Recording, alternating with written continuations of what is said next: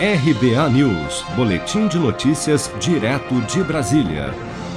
O Tribunal de Contas da União considerou ilegal o uso de recursos do SUS para compra e distribuição de cloroquina para tratamento precoce de pacientes com Covid-19 e deu cinco dias para que o ministro da Saúde, general Eduardo Pazuello, apresente explicações.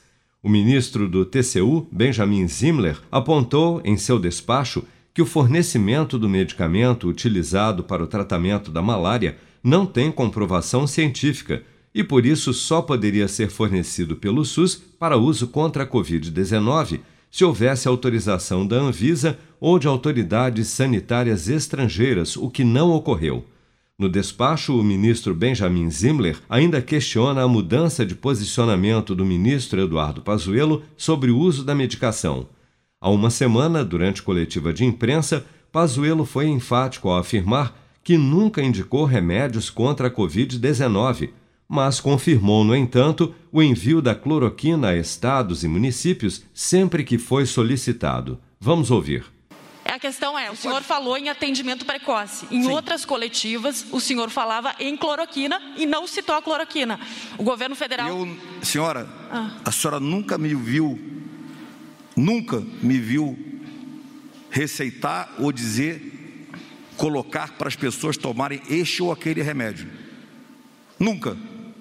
Não aceito a sua posição. Mas a pergunta é: o governo federal vai seguir distribuindo cloroquina? Quando solicitado pelos estados e municípios. Mas apesar do ministro ter negado que fez a indicação, Documentos do Ministério da Saúde e notas informativas recomendaram o tratamento precoce da Covid-19 com o uso da hidroxicloroquina, inclusive em portarias assinadas já na gestão de Pazuello.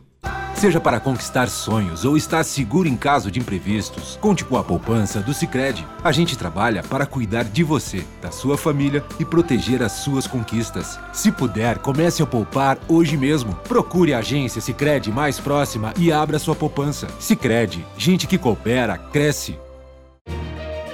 Com produção de Bárbara Couto, de Brasília, Flávio Carpes.